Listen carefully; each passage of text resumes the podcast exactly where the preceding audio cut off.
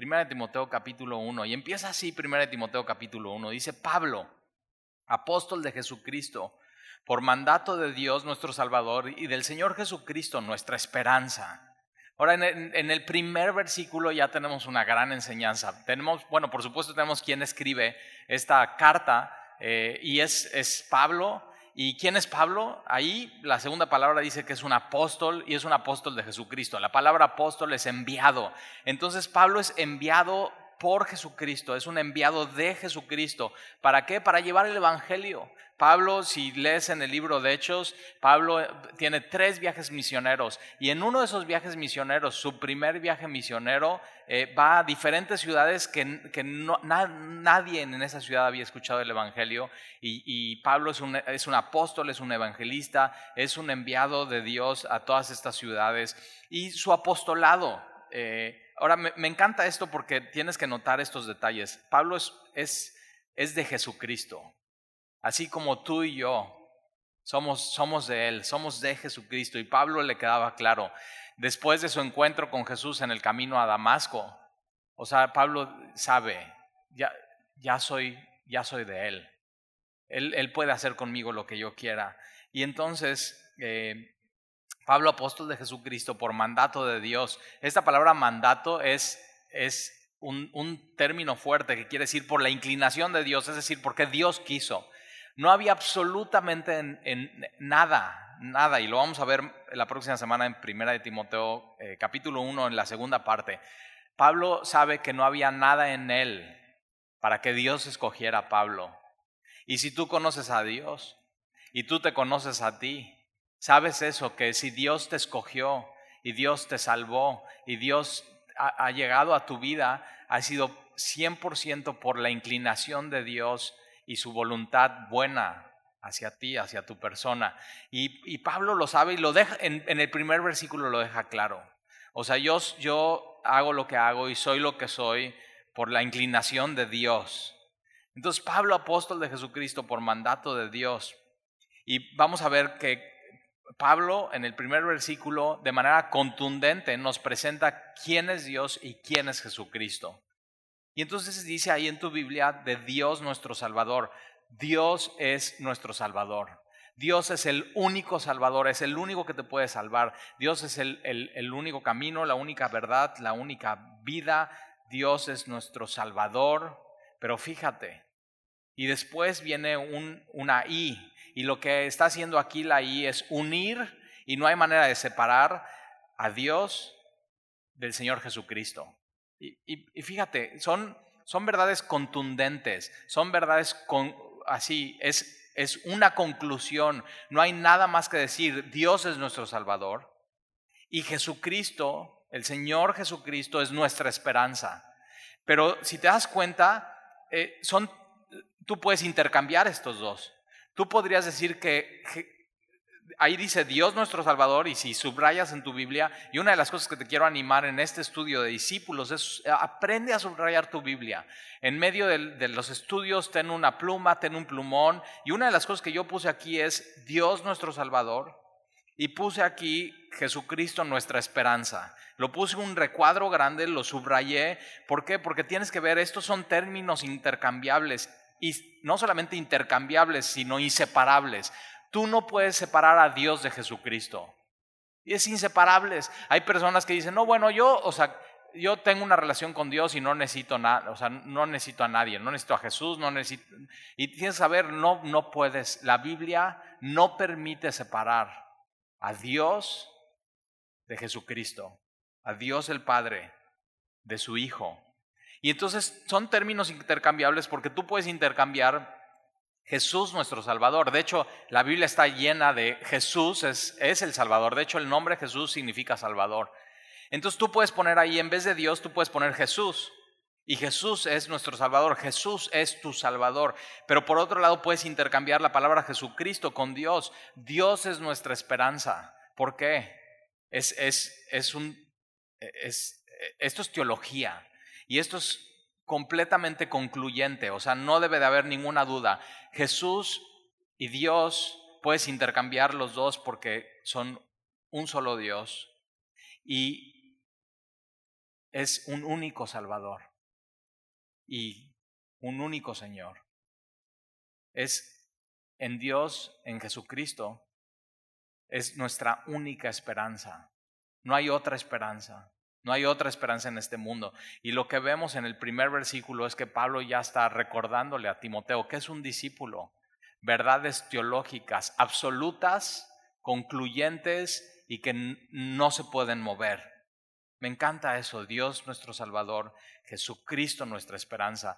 Fuera de Jesús no hay esperanza. Si de pronto tú has perdido en este tiempo esperanza, tienes que regresar a Jesucristo porque fuera de Jesús no hay esperanza. Fuera de Jesús no, no, le, no le vas a encontrar sentido a la vida, no le vas a encontrar sentido a lo que está pasando. Y entonces en el versículo 2 dice, ¿a quién va dirigida esta carta? Es a Timoteo. Y, me encanta porque Timoteo es un, es, un, es un joven que empieza como discípulo y después Dios lo llama a ser pastor. Es un, es un pastor joven y vamos a ver que eh, Timoteo es un verdadero hijo en la fe. Y esta palabra verdadero quiere decir auténtico. Quiere decir, eh, y, cuando Pablo dice que es un hijo, es un término que se usa en la Biblia como de cariño, como es, es, mi, es mi hijo, mi hijito. Es eh, cuando alguien mayor le está hablando a un joven, y si tú has platicado con un joven, le puedes decir, hijo, eh, deseo lo mejor para ti. O sea, te amo. Y le puedes dar consejos. Y lo que vemos que Pablo para Timoteo es eso, es un, es un consejero. Pablo lo que está haciendo con Timoteo, ahora mira, Pablo lo que está haciendo con Timoteo, que estuvo mucho tiempo junto con él. La Biblia está llena de la palabra Timoteo porque, porque fue un acompañante de Pablo en sus viajes misioneros. De hecho, sabemos por la Biblia, en el libro de Hechos, que Timoteo es de esta ciudad que se llama Listra. Listra es el primer, eh, de los primeros lugares donde Pablo lleva el Evangelio en su primer viaje misionero. Pero una de las cosas que pasan es que cuando Pablo lleva el Evangelio, por ejemplo, a Listra, se levanta una gran, una gran persecución y Pablo en, uno de sus sermones, estando evangelizando a la gente, la gente de Listra se levanta y le apedrea a Pablo y sus discípulos, la gente que estaba con él. Ahora, fíjate, mientras Pablo está predicando y está dando el mensaje de salvación y después lo apedrean, hay, gente viendo las dos cosas, tanto el mensaje de salvación como cómo va a reaccionar Pablo ante la persecución. Y hay un muchacho entre la multitud. Y este muchacho, Timoteo, hasta su segundo viaje misionero. Entonces Pablo es que invita a Timoteo y Timoteo ya tiene un testimonio en la comunidad, Timoteo empieza a servir, lo empiezan a conocer, y, eh, pero lo que pasa es que después de Pablo ser apedreado, eh, lo arrastran fuera de la ciudad y sus, sus o sea, quien está siguiendo a Pablo y, sirviendo con Pablo y amando a Pablo, Pablo era un apóstol que siempre se rodeaba de gente, o sea, ellos piensan que está muerto. Y Pablo lo que sucede es que se, se, se para, abre los ojos, ¿y qué crees que hace Pablo? Pablo se vuelve a meter a la ciudad y sigue predicando hasta terminar su mensaje de salvación. Y te imaginas el impacto para un joven, ver cómo a, a, una persona trae un mensaje y a pesar de que se le persiga y se le apedree, regresa con el mensaje y no puede dejar de hacer lo que Dios le está llamando a hacer. Y tienes que saber que en alrededor de nosotros está lleno de jóvenes que están viendo si nuestro llamado a ser cristianos, si nuestro llamado al ministerio, si, si, si, o sea, si somos la neta, y a pesar de lo que pase, y a pesar de las pruebas, y a pesar de las circunstancias, o sea, te imaginas Pablo, a pesar de todos los, los golpes y los eh, raspones y las heridas y todo lo que pasa después de que lo dejan como muerto, Pablo dice, o sea, piedras no me van a tener, persecución no me va a tener, crisis no me va a tener, y Pablo sigue, y sabes que jóvenes allá afuera nos están viendo y quieren ver si somos auténticos y si estamos dispuestos a morir por lo que creemos. Si estamos dispuestos así a decir, yo no me muevo, aquí me quedo. Una de las cosas que eh, a Sandy y a mí nos sucedió, que somos, eh, pues recibimos el Evangelio y, lo hemos compartido con muchísimo amor con toda nuestra familia. Eh, muy cercana, pero también, ya sabes, primos y tíos y todo eso. es que al principio como que no creíamos que íbamos, o sea, no creían que íbamos en serio, como que, ah, bueno, es algo más en su vida, pero después han pasado, o sea, año tras año, tras año, tras año, y situaciones y cosas y enfermedades, y, y, seguimos. O sea, seguimos con nuestro llamado y tenemos claro, tenemos claro y concluyente que Dios es nuestro Salvador y que Jesucristo es nuestra única esperanza. Y eso es lo que enseña la Biblia, verdades que transforman, que son completamente contundentes y concluyentes, y, y, no nos movemos de ahí. Son verdades esenciales. Y ser un discípulo de Jesús es eso. Ser un discípulo de Jesús es saber, Dios es mi Salvador. Y Jesús es mi Señor y es mi única esperanza. Y de ahí no me muevo. Eso es ser un verdadero discípulo de Jesucristo. Ahora fíjate, si dice que hay que Timoteo es verdadero quiere decir que hay muchos falsos. Hay muchos que no son auténticos. Hay muchos que, que, vienen a la iglesia, cargan una Biblia, hasta saben el lenguaje cristianoide, pero no son verdaderos. O sea, no han pasado la prueba. O sea, simplemente, y vamos a ver la próxima semana eh, a dos de ellos que se desviaron, que no, no siguieron siendo discípulos. Pero entonces, otra cosa que sabemos de Timoteo por el libro de Hechos es que eh, su, mamá era, judía y por supuesto recibe el Evangelio y se vuelve creyente. Su, abuela, su abuela también, Loidia, eh, lo vamos a ver en segunda de Timoteo, también es, creyente y le platicaba las historias del Antiguo Testamento a Timoteo. Y eso a mí me da mucho ánimo porque tienes que saber esto. Eh, tus, tus hijos no solamente, por supuesto, están viendo tu vida, están viendo que a pesar de las pruebas tú estás creyendo lo mismo, pero tus hijos también escuchan esas historias que tú les cuentas, bíblicas, y, y créeme, lo, lo captan y lo entienden y de pronto los ves caminando que están poniendo eh, por obras esto, pero Timoteo tenía un papá que no era creyente, que era griego, así dice la, la Biblia. Entonces, para los jóvenes, fíjate, para los jóvenes, tener un, una mamá que es creyente y un papá que no es creyente, eso no te da la, la, la, justificación de no creer en Jesucristo, de no creer en Dios como tu Salvador y en Jesucristo como tu única esperanza. Entonces, la invitación para ti es esa hoy. Ser un verdadero hijo en la fe, auténtico, sin hipocresía, y eso era, eso era Timoteo. Pero ¿cómo puede decir Pablo eso de Timoteo? Porque ah, lo ha vivido, lo ha visto, ha pasado tiempo con él y, ah, y puede decir en esta carta es un verdadero hijo en la fe. Y mira la salutación que le da Pablo a Timoteo. Le dice gracia, misericordia y paz. El, el orden de estas tres palabras es crucial. Porque todo, todo mundo en el mundo quiere tener paz. Todo, o sea, todo mundo y más como están las cosas. Pero pero no reciben la gracia de Dios y no reciben la misericordia de Dios y tú no puedes tener paz si tú no conoces estas dos primeras palabras, donde la fuente de estas dos palabras, mira quién es, gracia, misericordia y paz vienen de Dios. Si tú no tienes una relación con Dios y Dios no es tu Salvador y Jesucristo no es tu única esperanza, no puedes tener paz en tu vida. Puedes rodearte de muchas cosas, podrías tener una vida plena a los ojos del mundo, pero si tú no tienes estas, estas cosas que vienen de Dios, no puedes tener gracia, misericordia y, mucho menos paz. Ahora, eh, las cartas pastorales es Primera de Timoteo, Segunda de Timoteo y Tito. ¿Por qué? Porque son escritas de, Pablo con un corazón pastoral a sus discípulos, a, a, Timoteo y a Tito. Y vamos a ver, vamos a ver las tres. Pero una de las cosas que siempre cuando Pablo escribe a, los filipenses, a los colosenses, a los gálatas, Pablo siempre solamente usa dos palabras y usa gracia y usa paz. No, no usa la intermedia, no usa misericordia. Ahora, ¿por qué? Porque si tú estás sirviendo a Dios, tú necesitas muchísima misericordia. Necesitas muchísimo de su perdón, necesitas muchísimo de su amor, porque si no tienes eso, no puedes dar a los demás.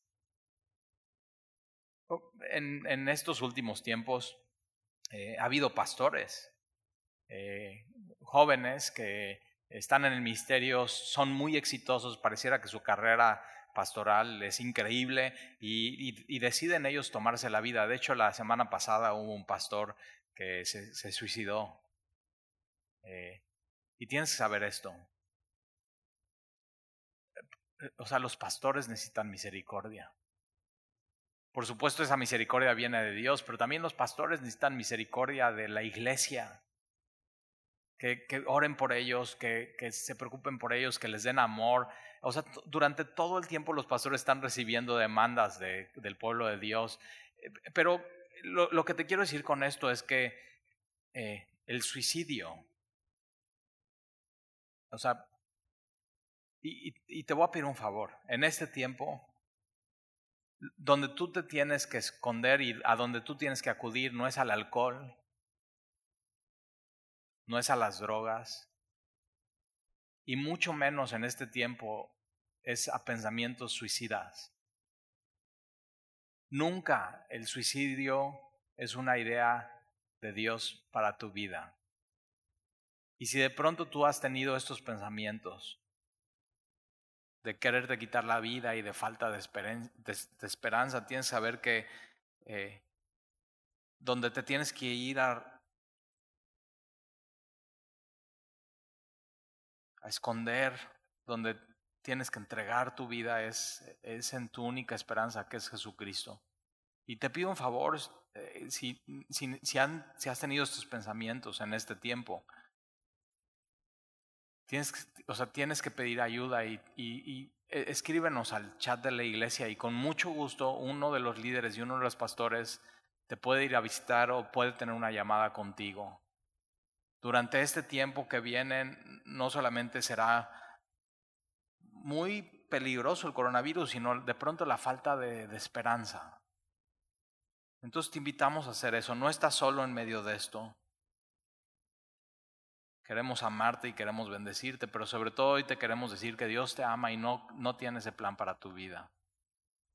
De pronto esos pensamientos suicidas, lo que tú estás pensando es que hay, hay algo mejor que esto que estamos viviendo y, tienes que saber, por, por supuesto, en el fondo tienes razón, pero no es el momento. Habrá algo mejor que se llama cielos nuevos y tierra nueva para el creyente de Jesucristo. Pero cuando, solamente cuando Dios te llame a, su presencia. Por supuesto que ahí hay muchísima esperanza, pero es, es en los tiempos de Dios y a su manera. Y entonces, gracia, misericordia y paz. Eso es lo que necesitas tú el día de hoy, gracia. Su, regalo y su favor y su don inmerecido. Y tienes que saber que la salvación es un don de Dios. No es por obras, no es por hacer algo. Por eso Dios es nuestro Salvador. Tú no eres tu propio Salvador. Tú no te puedes salvar a ti mismo. Y entonces necesitas la gracia de Dios, es el don de Dios, es el regalo de Dios, que no lo podrías comprar, no lo podrías adquirir. No hay, o sea, ante Dios estás en bancarrota. Y misericordia. Es todo su amor y todo su perdón. Y es que Dios no te da lo que te mereces. Me encanta eso. Me encanta vivir mi vida pensando que Dios no me da lo que me merezco. ¿Qué merezco la muerte? ¿Qué merezco? O sea, no merezco vivir y de pronto recibo su misericordia y su paz. Tú y yo necesitamos, necesitamos su paz. Pero la fuente de esa paz es de Dios nuestro Padre. No Dios como Dios lejano, sino Dios como Dios nuestro Padre. En Dios tenemos un un Padre celestial y tenemos un Padre bueno y tenemos un Padre que sabe lo que necesitamos y tenemos un Padre que nunca nos abandona. Tenemos en Dios un Padre perfecto. Y no solamente de Dios nuestro Padre, sino otra vez inseparable y de Cristo Jesús nuestro Señor. Un mismo Dios, pero vemos aquí en un mismo Dios dos funciones. Dios el Padre es aquel que nos ama y que planea todo este plan de salvación que se llama el Evangelio y que envía a su Hijo Jesucristo, Dios mismo, el Hijo, a salvarnos y a ir a, una cruz. Y tienes también Dios al Espíritu Santo, que el Espíritu Santo su función, que es Dios mismo, es convencernos que necesitamos a Jesús y que Dios es nuestra única esperanza y que Jesús es nuestro Salvador. Entonces, si de pronto no tienes paz. La pregunta sería si Dios ya es tu padre, si tú ya eres su hijo. Ayer platicaba con una persona Y déjame te platico esta historia. Eh, en esta semana, eh, antier, un pastor de Querétaro que yo no conocía, eh, apenas lo conocí este año, en febrero, en Cuernavaca, un pastor de Capilla Calvario, allá en, Querétaro, eh, le di mi celular, una de las cosas que me encanta de las conferencias de pastores es que conoces gente, intercambias celulares y de pronto ya tienes amigos en diferentes ciudades. Pero entonces antier recibí un mensaje de él que una persona de la iglesia de Querétaro, que por supuesto yo no conocía, yo apenas conocía a este pastor, eh, tenía a su papá que vivía aquí en, en la ciudad de Veracruz, exactamente en, en, en, en Boca del Río, eh, en el estado de Veracruz, en Boca del Río, y que había, eh, ya llevaba varios días que le trataba de marcar ella y que él no contestaba a su celular. Y entonces que ya estaba muy preocupada y que me pedía a mí o a alguien de la iglesia si podíamos ir a su domicilio a, buscarlo.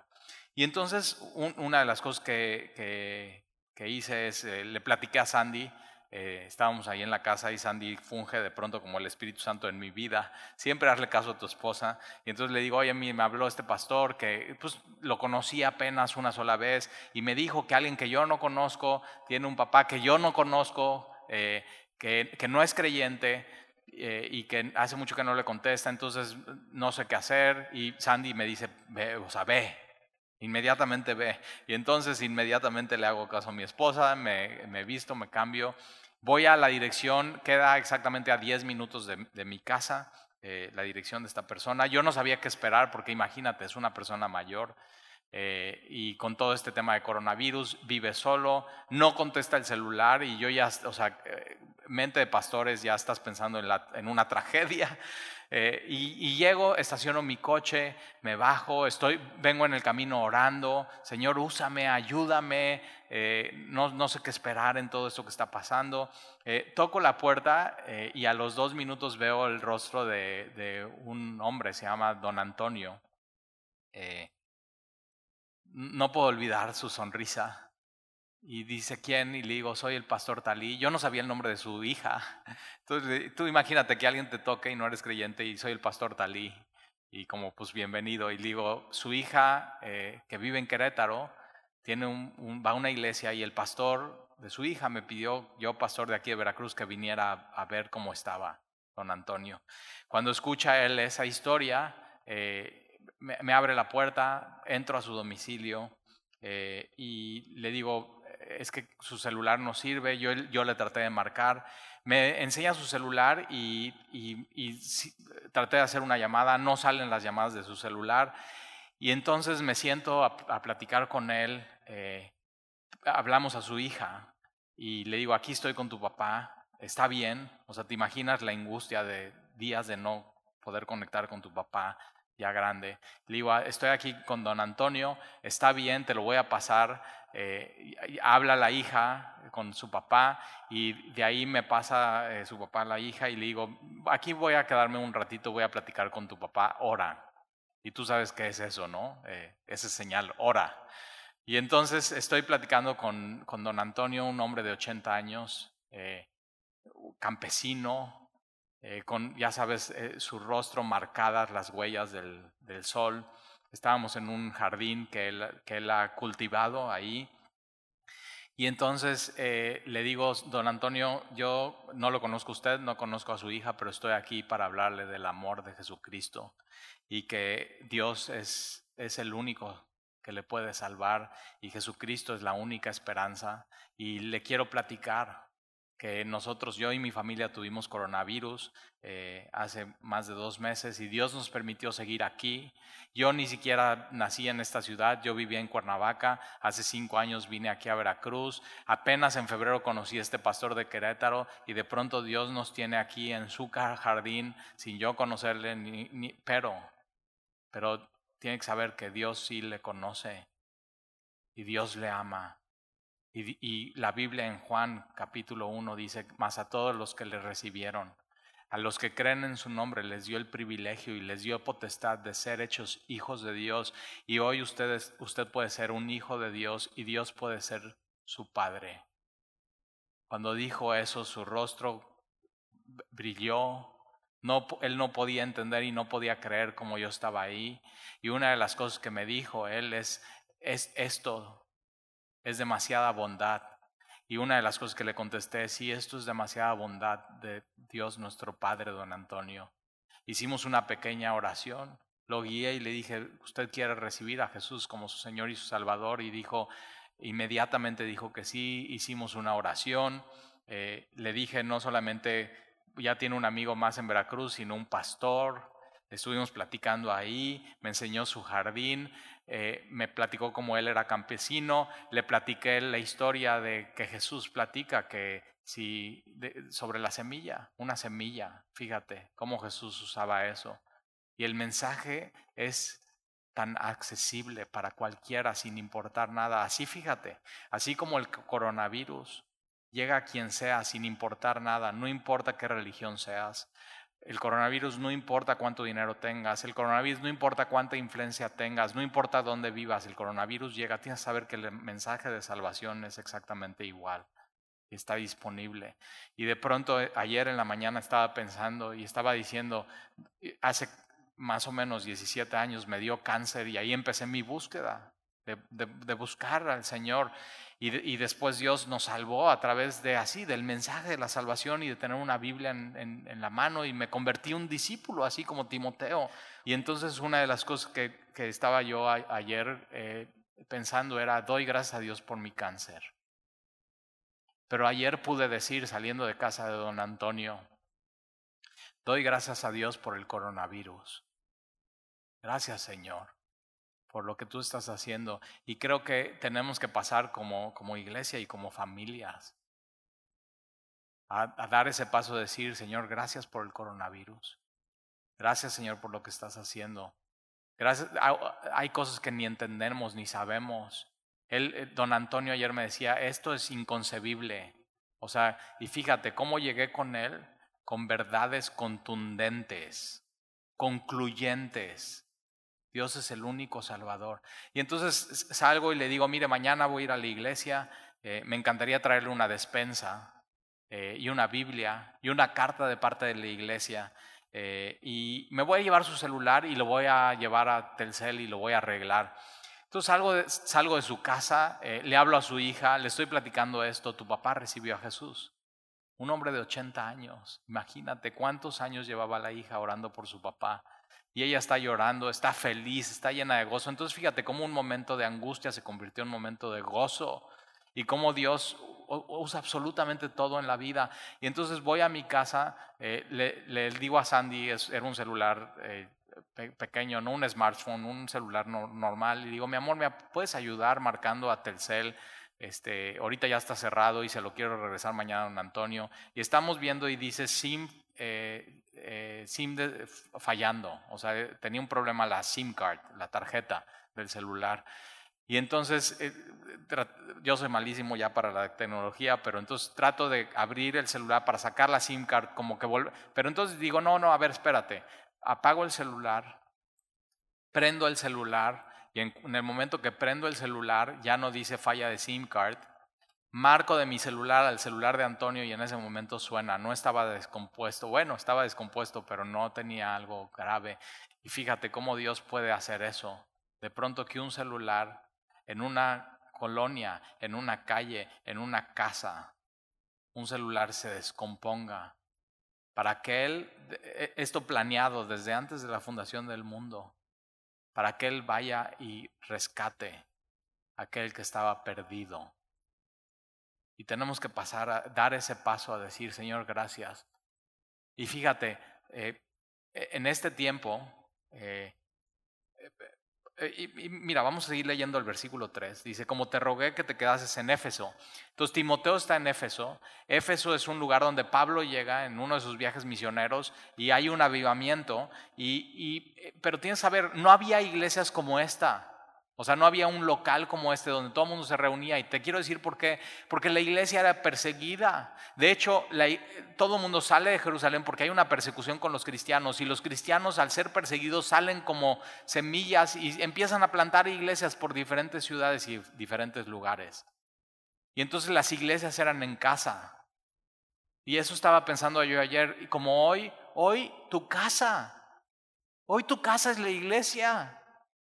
Hoy tú puedes sentarte alrededor de tus hijos y tu familia y tu casa se vuelve entonces un lugar de adoración a Dios, un, lugar para amar a Dios, un lugar para abrir nuestras Biblias, un lugar para cantar a Dios. Y entonces sabes que no hay prisa.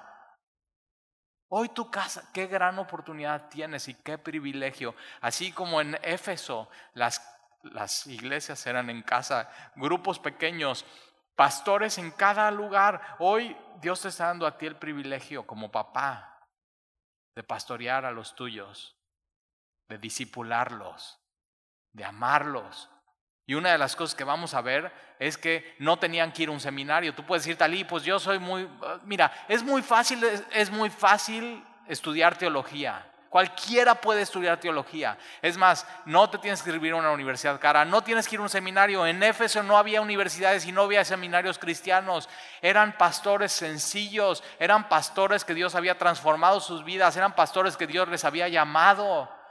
Eran pastores que tenían la palabra de Dios, vida eterna, llenura del Espíritu y que su mensaje era contundente, que su mensaje era así, conclusiones acerca de Dios y de la vida. Tú puedes ser eso. Cada casa tenía un pastor y lo que buscaba, y vamos a verlo en, en, en 1 Timoteo capítulo 3, lo que se buscaba no era aquel que sabía mucha teología, sino aquel que tenía un carácter cristiano, que estaba practicando lo que sabía, que estaba practicando lo que había aprendido, con corazones transformados, tiernos. Y es, eh, o sea, qué increíble. Semilla en casa. Entonces no, no extrañes tanto el local. ¿Por qué no vuelves tu casa a una iglesia como en Éfeso? Y entonces Pablo le está diciendo en el versículo 3 a, a, a Timoteo, te rogué que te quedases en Éfeso. ¿Por qué le está rogando? Y esa es la manera. Un, un apóstol y un pastor no está, no está mandando a todos en la iglesia, no está azotando a todos, no es, no es poder y autoridad, no es como Jesús, es eh, eh, sirviendo a los demás, amando a los demás, dándoles lo que necesitan a los demás. Y Pablo le está diciendo, ¿sabes que yo te rogué? Timoteo, ¿te puedes quedar por favor en Éfeso? Ahora, ¿por qué le tiene que rogar Pablo a Timoteo? Porque no era fácil labor. Por eso necesitaba mucha misericordia. Y vamos a ver que en Éfeso de pronto se llena de falsos maestros y gente que está contraria a la doctrina de Jesucristo. Y vamos a ver eh, qué es lo que Pablo le pide a, Timoteo que hace, pero es un, es un ruego, es, con, es con, con mucho amor. Entonces, como te rogué que te quedases en Éfeso, muchos de los, de los pastores aquí en Semilla y los líderes. Eso es lo que hacemos. Cuando tenemos una consejería contigo, te rogamos que hagas lo que dice la Biblia. No te ordenamos. No podemos ir contigo a que lo hagas. Sí podemos decirte lo que dice la Biblia y podemos orar por ti. Y Pablo le dice a Timoteo, ¿sabes que yo te rogué que te quedases en Éfeso? Cuando fui a Macedonia para que mandases algunos que no enseñen eh, eh, que no enseñen diferente doctrina. Ahora fíjate, tienes en el versículo 3 dos palabras. Uno, Pablo le ruega a su discípulo, pero por otro lado, Pablo le dice a su discípulo que él le mande a los que enseñan cosas diferentes algo. La palabra rogar es una palabra suave, la palabra mandar es un término militar. La palabra mandar es te ordeno. Ahora hay momentos para estas dos palabras en la iglesia. Y entonces la labor de un pastor como Timoteo era por un lado enseñar sana doctrina, eso no queda la menor duda y somos semilla. O sea, eso queremos enseñar cosas contundentes, concluyentes que cambien tu vida por completo. Pero otra de las labores que tenía Timoteo como pastor era ordenar y mandar a algunos que no enseñen que no enseñan diferente doctrina, es decir, los falsos maestros. Y en Éfeso y en todas las iglesias los falsos maestros son un peligro. De hecho, enseñan diferente doctrina, es una sola palabra en el griego original que viene de esta palabra eterios didasco. Eterios es diferente, heterosexual es eso, Una pareja heterosexual es hombre, mujer, diferentes y se unen en el matrimonio, es lo único que enseña la Biblia. Entonces, alguien que estaba eh, enseñando algo diferente es heteros, didascos, didáctico, es un maestro, y Pablo lo que está diciendo, esto tienes que tomarlo muy en serio, no solamente tienes que predicar sana doctrina, sino tienes que fijarte que en la iglesia no haya nadie que tenga un mensaje diferente al Evangelio y a la sana doctrina. Y es una de las cosas que en Semilla nos los hemos tomado muy en serio. Y una de las cosas que nosotros te pedimos es ten cuidado, ten cuidado con lo que escuchas, porque ahorita no, o sea, cuando estabas aquí podemos de pronto con discernimiento detectar quién puede tener una falsa doctrina y quién de pronto la quiere estar enseñando. Y eh, nos hemos sentado con gente así aquí en Semilla y hemos cuidado la iglesia de que no haya falsa enseñanza. Pero hoy cuando estás en casa no, no podemos, o sea, no, no podemos saber y la manera que entran hoy los falsos maestros a tu casa es por medio del Internet. Y tienes que tener cuidado. Te tiene que ser suficiente escuchar el sermón del domingo y el sermón del miércoles. Y no es porque, ay, no voy a escuchar nada más porque me voy a sentir yo como pastor. No, es porque no, te tenemos que dar ese consejo porque no sabemos qué, qué puedes estar escuchando que no sea el verdadero mensaje del Evangelio, lo que está en la Biblia. Te tendría, y, y, sí, mira, no te tiene que ser suficiente miércoles y domingo con el pastor Talí. Eso no es suficiente. ¿Sabes qué necesitas? Si necesitas más, y si necesitas eso, es ser un discípulo y todos los días leer tu Biblia. Tener una relación personal con Jesucristo. Y eso es ser un discípulo, porque mira a estos falsos maestros que enseñan diferentes, diferentes cosas. Mira, versículo 4. Y Pablo les dice, diles a los de la iglesia, si hay alguien que está enseñando diferente cosa, que ordénalos que no lo hagan. Pero versículo 4, ni presten atención a fábulas. Es decir, lo que yo te estoy diciendo a ti como parte de semilla es no prestes atención, no des tiempo aire a donde no tienes que, no pongas tu oreja, donde no tienes que poner tu oreja. Entonces no prestes atención. ¿A qué? No pierdas tiempo, a fábulas. La palabra fábulas aquí en el griego original es mitos. Entonces hay mitos. Allá afuera hay mitos de cómo se originó el virus y qué es lo que... Y, de pronto, o sea, ya hay, ya hay teorías que... Y digo, no pierdas el tiempo en eso. No pierdas en eso, no pierdas el tiempo en pastores o maestros que están viendo cosas que nadie está viendo acerca del coronavirus o en, o en la Biblia. Por ejemplo, déjame darte un ejemplo. Facebook está lleno de falsos maestros. Te ruego algo, no saques tu teología de Facebook. Saca tu teología de la Biblia, te lo ruego. Pero de pronto eh, vi un post y, y, o sea, nada más me duele la cabeza de pensar en él, que todos los que somos cristianos, como Jesús murió por nosotros y Él llevó nuestras enfermedades, todos ya tenemos anticuerpos y no nos puede dar coronavirus. Y nada más así estoy viendo el post y digo, falsa doctrina. Falsa doctrina. O sea, y digo, ¿y yo qué? Entonces ya no soy cristiano, ya no soy discípulo, ya no soy pastor, ya nada más por tu falsa doctrina. Pero fíjate, es de pronto llama mucho la atención eso y gloria a Dios y amén. Y lo que más me duele la cabeza de pronto es ver todos los comentarios de abajo de cristianos que no han sido instruidos, que no, son, que no han sido discipulados en la verdad. Y me, o sea, me duele muchísimo el corazón, pero entonces no prestes atención a fábulas, a mitos, a tradiciones y genealogías interminables. Me encanta esta palabra interminable.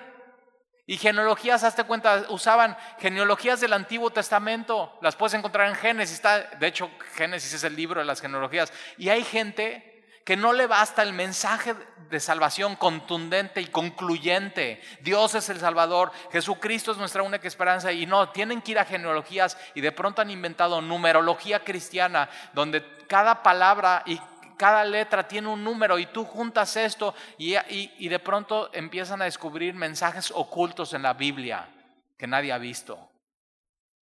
Pero se vuelve interminable.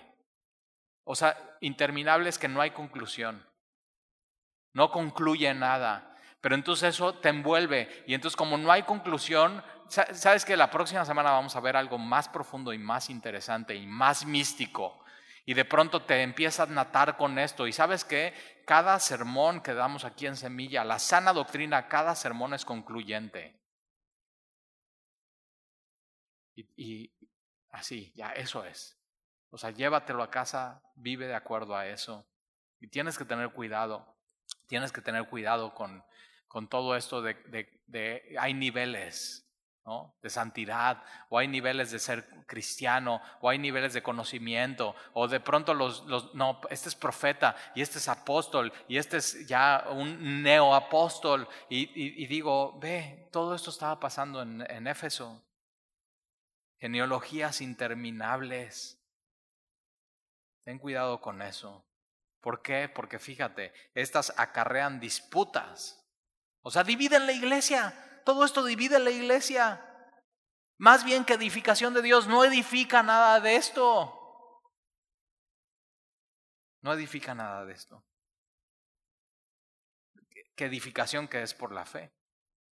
Y entonces Pablo le dice a Timoteo, te encargo, y ese es, ese es el encargo de Dios para los pastores. Te encargo que no haya falsos maestros, no pongan atención a mitos, a tradiciones, a cosas interminables, aunque parezcan muy místicas y muy espirituales, sino que nuestra predicación sea la sana predicación que es contundente y concluyente. Te encargo ahora, o sea, eso, ya, eso es. Entonces, un pastor no solamente tiene que predicar sana doctrina, un pastor tiene que poner atención que no haya falsos maestros y que los, y que sus, que los discípulos no se estén fijando en mitos y que sus discípulos no se estén fijando en, en, cosas interminables. Y, es, y nos fijamos mucho en eso. Y le pedimos a Dios que nos dé discernimiento y sabiduría para poderte discipular en eso. Versículo 5, pues el propósito de este mandamiento y de cualquier mandamiento es el amor. El propósito de cualquier mandamiento de la Biblia es el amor, no, no división. Y cuando te metes a ver cosas que no, nadie ha visto en la Biblia y es opiniones y yo opino esto y el otro opina esto, ¿y tú qué opinas? Y de pronto te sientes muy bien en medio de todo esto porque tu opinión entonces vale. Cuando hemos visto en la sana doctrina, tu opinión no vale nada, lo que opina y lo que venimos a hacer cada domingo y miércoles es ponernos de acuerdo con Dios. Señor, mi opinión no vale nada, lo que tú dices es concluyente y contundente. Y el propósito de este mandamiento, ¿de cuál? De callar a los falsos maestros. El propósito de este mandamiento, de que no te metas en mitos y genealogías y rollos. El propósito de cualquier mandamiento en la Biblia es, el amor. Entonces fíjate, si tú estás leyendo tu Biblia y no estás amando más a Dios, y si tú estás leyendo tu Biblia y no estás amando más a los que están contigo, no estás leyendo tu Biblia bien. Y el que tiene que cambiar no es la Biblia, eres tú. Y decirle, Señor, quiero un, un, corazón que ame, te ame más a ti y ame más a los demás.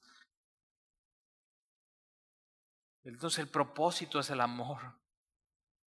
Nacido de un corazón limpio. No hay manera de que no ames si Dios no te ha limpiado tu corazón. Un corazón limpio nacido de un corazón limpio, el amor es cuando naces de nuevo, cuando naces de lo alto, cuando naces del Espíritu.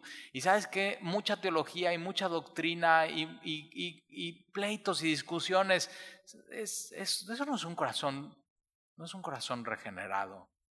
Tú necesitas, si te das cuenta que esa es tu situación hoy, necesitas nacer de nuevo, necesitas nacer de lo alto. Jesús dice en Mateo capítulo 5, bienaventurados los de limpio corazón porque ellos verán a Dios. Ahora, ¿por qué son de limpio corazón? Porque Dios les ha limpiado el corazón. Eso es el Evangelio.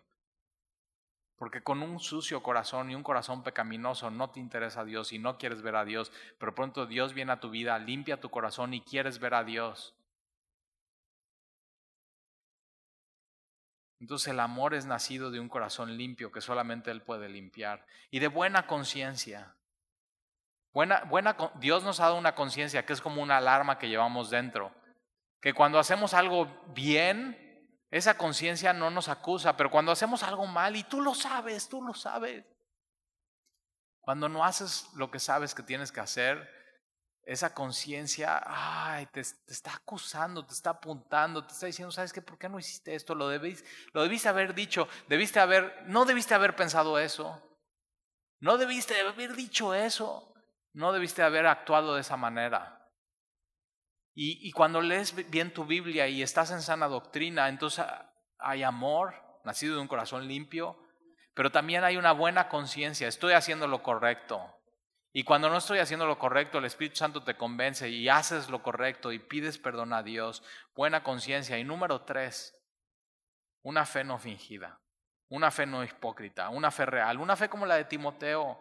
Es decir, soy un discípulo, no tengo que aparentar ser nadie más, o sea, sé lo que sé y lo que sé es porque Dios me lo ha enseñado y las experiencias que tengo espiritualmente hablando es porque Dios me ha guiado y no tienes que aparentar ser nadie más. Tres, tres cosas que crean la sana doctrina en tu vida y tres cosas para ver si estás leyendo bien tu Biblia. Uno, amor. Número dos, tienes buena conciencia. Y número tres, fe no fingida, auténtica, no eres hipócrita, no quieres aparentar nada. No tienes que aparentar nada. Es más, me encanta tu iglesia en casa, porque aquí no todos te conocen, pero en casa sí. Y entonces puedes ser un verdadero discípulo de Jesucristo ahí diciendo, perdónenme así, o sea, soy, soy el peor de los pecadores, pero necesito que Dios me cambie. Entonces Dios en medio de esto está haciendo algo. Versículo 6, de las cuales, de las, de las cuales cosas, desviándose algunos, algunos, esta palabra desviándose es, iban bien, como una flecha que va a dar al blanco, pero, pero de pronto vino, vino este aire y cambiaron y ya no dieron en el blanco, se desviaron. Entonces fíjate, hay discípulos que empezaron bien, pero se desvían. Entonces no importa cómo hayas comenzado, es cómo estás hoy en tu vida. Con este test de tres cosas con este examen de tres cosas. Porque estos se desviaron, algunos se desviaron. por supuesto se desviaron de Dios, se desviaron de la sana doctrina, pero fíjate cómo se desviaron. Se, se apartaron a vana palabrería, a vacía palabrería, que son estas genealogías interminables, estos mitos, estas leyendas, estas cosas que nada más ese tipo de personas ven en la Biblia o están siguiendo a estos falsos maestros que, que nadie más lo ve más que ellos, falsos maestros. Y crean divisiones y contiendas y pleitos y inmoralidad. Al final ese es el fruto. Entonces, ¿por, por qué, por qué, van a, ¿por qué ir a vana palabrería si tienes la palabra que es sustancial, que es la Biblia, no, necesitas vana palabrería. No necesitas que alguien, un falso maestro, te esté hablando y diciendo, y la próxima semana vamos a ver algo nuevo y palabrería. Y yo digo, yo no tengo tiempo para, para la palabrería, yo quiero escuchar a Dios. Y Dios no es ningún palabrero. Su palabra pesa. Su palabra es, esencial para nuestra vida. Versículo 7, queriendo. Entonces es culpa de ellos, ¿eh? no solamente de los falsos maestros. Es culpa de ellos porque ellos quieren algo, anhelan algo que no es Dios. Ellos queriendo ser doctores de la ley. Ellos quieren algo. Ellos, mira, Timoteo es un discípulo y no quiere ser nada ni nadie. Por eso es un verdadero discípulo no tiene anhelos, no tiene motivaciones ocultas, pero estos quieren ser doctores de la ley sin ser llamados, sin serlo. Quieren un nombramiento, quieren aparentar ser algo que no son. Y tienes que tener cuidado. Ser un discípulo de Jesús tiene que ser suficiente en tu vida. De pronto ellos quieren ser doctores de la ley y no son llamados y se inventan y se vuelven falsos maestros. No les basta ser discípulos de Jesucristo. No les basta la sana doctrina, no les basta la palabra, quieren algo más. Quieren brillar. Sabes, el único que debe brillar en la iglesia de Jesucristo es Jesucristo. El único que debe ser glorificado es Dios. La única palabra que tiene que ser expuesta es la Biblia. Entonces ellos quieren ser doctores de la ley sin entender ni lo que hablan ni lo que afirman. O sea, no, no, no entienden. No entienden nada. Pero eso lleva a divisiones. Y entonces, fíjate, hay, mi invitación para ti hoy es que seas un, un discípulo de Jesús. Que la palabra de Dios sea suficiente. Que ames la palabra y ames a Dios y que saques en tu vida conclusiones contundentes acerca de Dios. ¿Qué es lo que da la Biblia? No te claves en cosas que no. No sigas falsos maestros. Y si la doctrina, la sana doctrina bíblica en ti va a crear amar a Dios, amar a los demás, ¿cómo estás con eso? La sana doctrina bíblica, si lees bien tu Biblia, va a crear una buena conciencia y si de pronto ahorita te das cuenta, sabes que yo he sentido como que no estoy pensando las cosas que debo de pensar, no estoy pensando correctamente, estoy pecando, no estoy hablando como debería hablar y no estoy actuando como debería hablar. O sea, es, es, es la conciencia que Dios puso en ti para que corrijas y corrige hoy. Corrige hoy eso que tienes que corregir. Y número tres, amor no fingido. Si durante toda tu vida como cristiano has fingido y has sido un hipócrita, ya no, ya no, ya no puedes, porque ya no estás ni viniendo a la iglesia y, y ellos en tu casa te conocen. Posiblemente hoy los tengas que sentar y decir, perdónenme, perdónenme, he sido un hipócrita. Y esto es primera de Timoteo, el comienzo. Aquí, qué increíble, ve y vamos a aprender mucho y vamos a ser discípulos. Y, y aun cuando no puedas venir a la iglesia, acuérdate que Pablo está discipulando a Timoteo a distancia a través de una carta. Y tú no puedes venir a la iglesia, no puedes tomar navegantes, no puedes tomar distintivos, pero sí puedes ser discipulado por Dios mismo a distancia. Entonces, decide durante esta temporada que viene en tu vida ser un verdadero discípulo de Jesucristo. ¿Sabes que Dios es digno de seguirle, Discípulo significa simplemente un, un estudiante que has decidido seguirle, seguir a Jesucristo.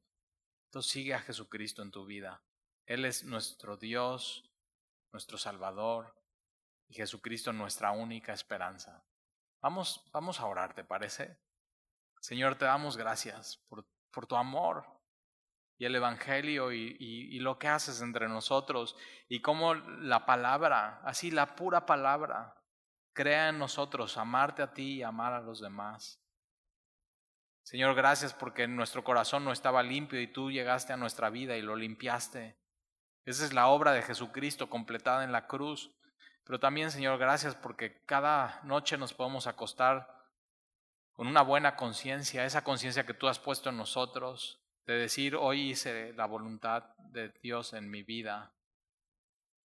Y si no, Señor, poder ir a ti y pedir perdón y, pedirte que nos limpies y, y las misericordias de Dios son nuevas al día siguiente.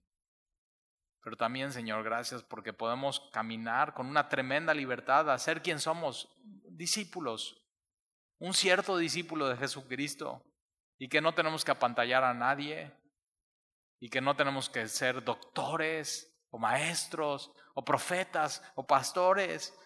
Simplemente disfrutar de, de, estar sentado a, a tus pies y aprender a cómo amar a los demás. Señor, te pedimos que no nos desviemos y que si de pronto hay falsos maestros, Señor,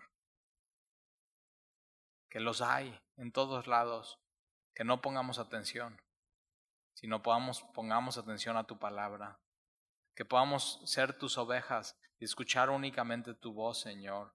Pero de pronto es demasiado atractivo lo que ellos ofrecen, pero es vano al final y es interminable al final. Y Señor, no queremos saber las opiniones de nadie, sino queremos saber tu palabra que es concluyente y contundente, que es lo que nos cambia. Y te lo pedimos, Señor, en el nombre de Jesús. Amén.